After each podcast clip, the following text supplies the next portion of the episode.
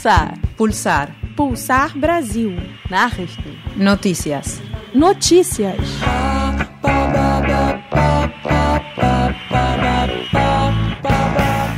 O Brasil será sede da Copa do Mundo de 2014. As Olimpíadas de 2016 também vão ser realizadas no país, no Rio de Janeiro.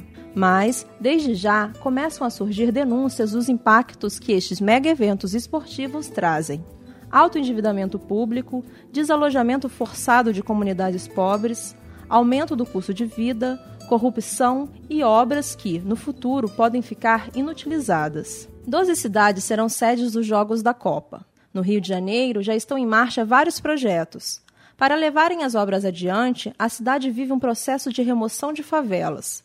A população pobre é desalojada de forma forçada e levada para complexos habitacionais localizados em áreas periféricas da cidade. Estima-se que só no Rio de Janeiro, cerca de 25 mil pessoas vão perder suas casas. Moradores denunciam que as remoções estão acontecendo de forma violenta. Em muitos casos, a prefeitura da cidade chega com as máquinas durante a noite. Pela manhã, os moradores já devem recolher seus pertences, porque suas casas serão derrubadas. Quando há negociação, as indenizações oferecidas pelo governo não alcançam para comprar uma moradia na mesma região. Na maioria dos casos, as famílias passam a viver em áreas distantes dos seus trabalhos, das escolas de seus filhos, dos postos de saúde. Ou seja, vão parar em zonas em que o acesso a serviços urbanos é precário. Para enfrentar a situação, comunidades estão se organizando para resistir.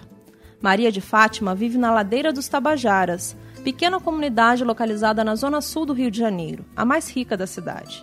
A vice-presidenta da Associação de Moradores Local fala sobre a brutalidade vivida pela população durante as remoções das casas.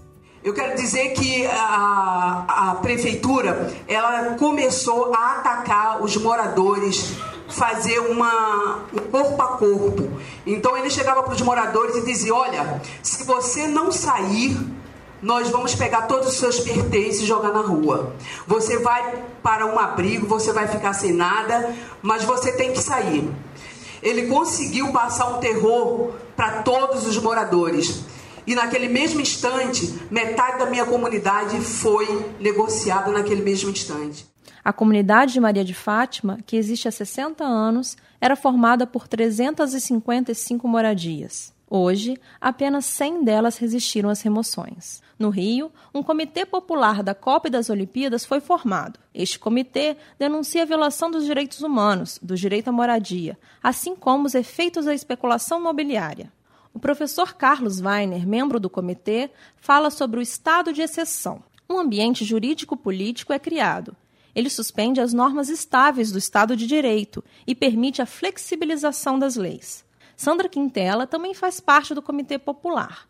A economista do Instituto Políticas Alternativas para o Cone Sul explica que a Lei de Responsabilidade Fiscal também integra esse estado de exceção, permitindo que estados e municípios adquiram dívidas. Também outra exceção aberta para a cidade sede é a questão da Lei da Responsabilidade Fiscal. É, quer dizer, uma lei que sempre foi tão cara aos, aos governos conservadores e neoliberais, agora também está sob é, exceção. Então, os estados e municípios podem se dividar à vontade é, para fazer jus às despesas da Copa. Sandra Quintela aponta que o orçamento anual do Estado do Rio de Janeiro já aumentou em 50%. São dívidas que o governo tem assumido. Segundo o Tribunal de Contas da União, TCU, menos de 2% dos investimentos para as obras dos mega eventos esportivos vêm da iniciativa privada.